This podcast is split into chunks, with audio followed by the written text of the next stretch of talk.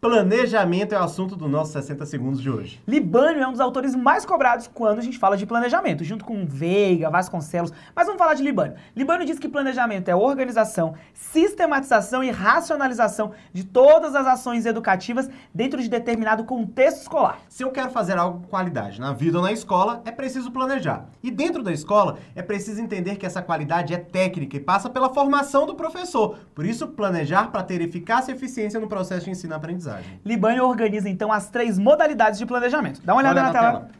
Eu tenho o planejamento escolar, que é, professor Carlinhos, o nosso projeto político-pedagógico, por exemplo. Ele vale para a escola toda.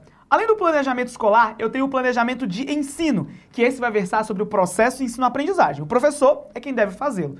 E além disso, eu tenho também o plano de aula, que é o detalhamento do plano de ensino, em que vai trazer especificamente o que vai acontecer em cada uma das aulas.